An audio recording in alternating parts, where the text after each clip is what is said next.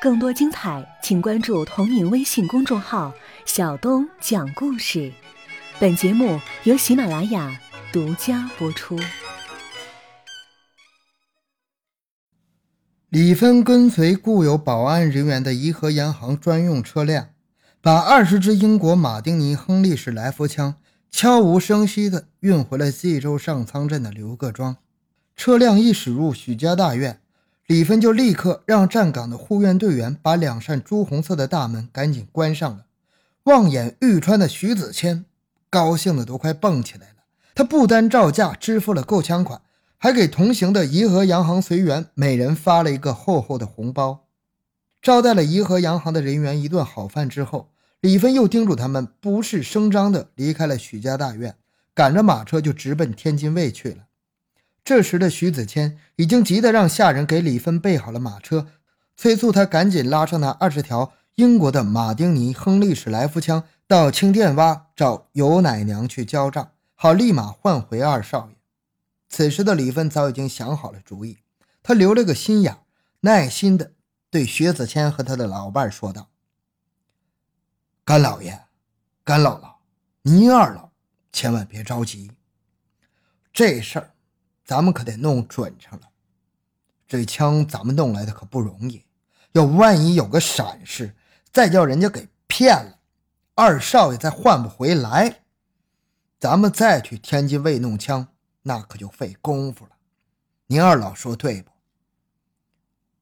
那是啊，这可得弄准上了。徐子谦和他的老伴儿都对李芬的想法点头称是。该咋办？你想好了就照你的办吧。咱们先把买枪回来的消息给散出去。李芬信心十足地说着：“我敢保证，今天晚上有奶娘就得往咱们大门框子上飞海叶子。等他找咱们的时候，这事儿就好办了。”中中中，就按你想好的办吧。老两口虽说盼儿子回家已经盼得望眼欲穿了，但是他们还坚信李芬的办事能力。老两口都挥了挥手，让他赶紧按照计划去办理。李芬快步走出了会客厅，但是他并没有吩咐雪茄大院的下人们就扩散已经买回洋枪的消息，反而让他们一定要保守这条秘密。布置完了之后，他悄悄地回到了陈各庄自己的家中。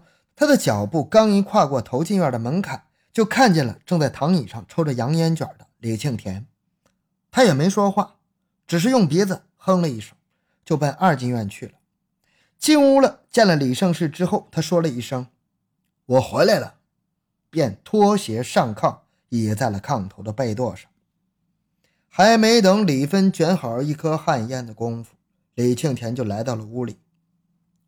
爹，您从天津卫回来了。他表现出了从来没有过的关心。啊，李芬不咸不淡的支应了一声：“洋枪买回来了。”李庆田忍不住的直奔了主题：“那当然买回来了。”李芬提起了一点精神：“不把枪买回来，我能回来吗？你老爹多咱办过那秃噜反账的事儿啊！”“嗨，那当然了，我老爹分三爷嘛。”李庆田露出了谄媚的笑容，也坐在炕上，亲昵地拍了拍父亲的大腿。在京东这一带就没有办不成的事儿。哼哼哼，你们爷俩这是说对口相声呢？哼，就对着吹吧。坐在炕梢正做着针线活的李胜士撇着嘴来了这么一句：“老爷子，这回买来的是哪国的洋枪啊？”李庆田佯装闲聊似的问了起来：“啊，这枪可好啊！”李芬立马提起了精神：“听说现在是世界上头一号的洋枪了。”“呃，叫啥名啊？”李庆田进一步的打听着。“叫个啥名来着？呃，挺长一个洋名字。”李芬还故意挠了挠头皮。“哦，叫马丁尼。”亨利式来福枪，英国货。那你们咋还不赶紧拿着这些洋枪去把二少爷给赎回来呀？李庆田有些急不可待地盘问起来。嗨，那着啥急呀？我这些天在天津城里跑的，够累的了，先歇一宿吧。说着，李芬用拳头捶了捶自己的大腿。没准尤奶娘早就听说了，啊，明天就找上门来了。中了，老爹是他们许家的大救星啊，劳苦功高。李庆田也用拳头给父亲捶了捶腿，抬头一看，李芬右手夹着的那颗旱烟已经快烧到头了，他随手就把它捏到了地上。嘿，这么大的功臣还抽着大老汉呢！说着，他从兜里掏出了铁盒的三五盘香烟，抽出一支夹到了父亲的两指之间，抽根好的解解乏吧。李庆田麻利地掏出洋火，给李芬点了香烟。您赶紧歇着吧，我不在这搅和您了。说着，他就向房门外走去。李芬看着右手两指夹着的那支三五盘的香烟，放到嘴里，狠狠地抽了一口。他皱着眉头望着儿子离去的方向，浓浓的吐出了一个烟圈。不一会儿功夫，他就散开了，仿佛化成了一个大大的问号。就在这一天的傍晚，天刚一擦黑，许家大院的门框上。就扎上了一只飞镖，它的上面自然要带着高丽纸写的“海叶子”，内容无外乎就是要求许家如数把那二十条英国马丁尼亨利式来福枪送到青店洼，人枪交换的时间定在了这一天的半夜子时。已经早早回到许家大院的李芬一看到这个海叶子，心中不免发出了一阵冷笑。哼。你个小兔崽子，狐狸尾巴还是露出来了吧？哼，跟老家贼斗，你这号小鸟还嫩了点儿。此刻他的心里已经明确无误地认定李庆田绝对参与了这次绑架许家二少爷的行动。许家大院没有人声张，只有我一个人对你讲了买枪回来的事。尤奶娘这就发来了海叶子。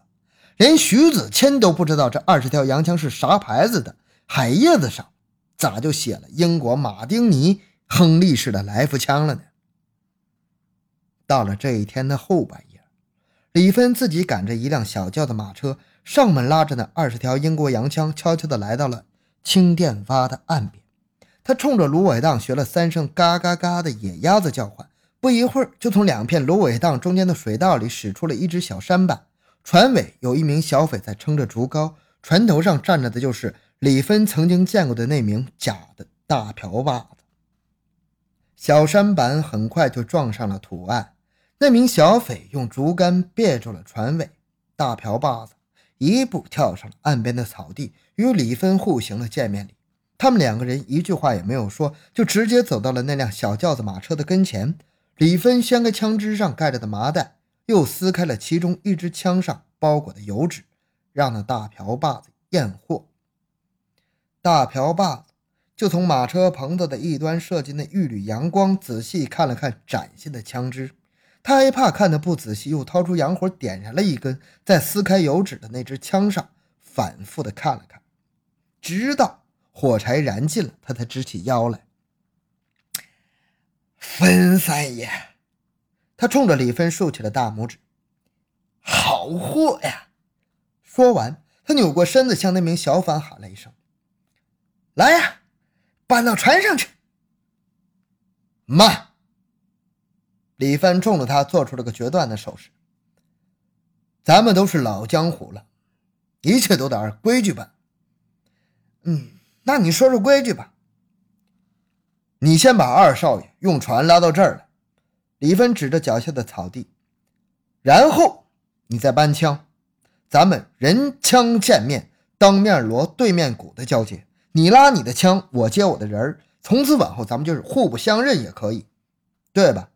这就是江湖上的规矩。呃，这大瓢把子本来还想跟李芬滋味一下，但是此刻从芦苇荡里又传出了三声嘎嘎的野鸭子叫声，显然是人为发出的信号。是躲在芦苇丛中的木偶操纵者发出来的。大瓢把子立马改变了态度，冲着小匪喊了一声：“快去吧，把人票给载过来！”不大一会儿功夫，小舢板就返回来了，船头上蹲着一个人。当船头撞上土岸的时候，他急不可待地跳上了草地，跌跌撞撞扑到了李芬的怀中，发出了嘤嘤的哭声。李芬赶紧拍打着他的后背：“二舅啊，啊，不哭不哭，啊，咱们马上就要回家了啊！”他一边安慰着二少爷，一边向那大瓢把子一挥手，表示可以搬运小轿子马车上的枪支了。小斐和大瓢把子着急慌忙的。只搬运了两个来回，就把二十条洋枪全部搬到了小山板的船舱里。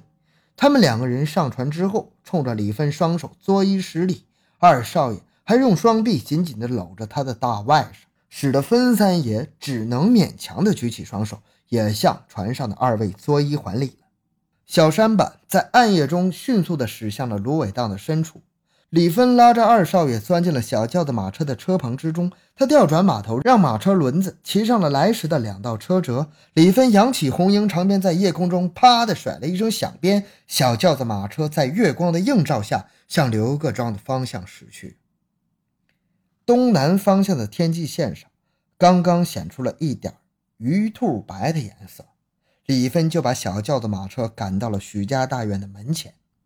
整宿没睡觉，一直守候在大门口的徐子谦和老伴许南氏，看见车棚一侧的窗口里露出了二儿子的脸庞。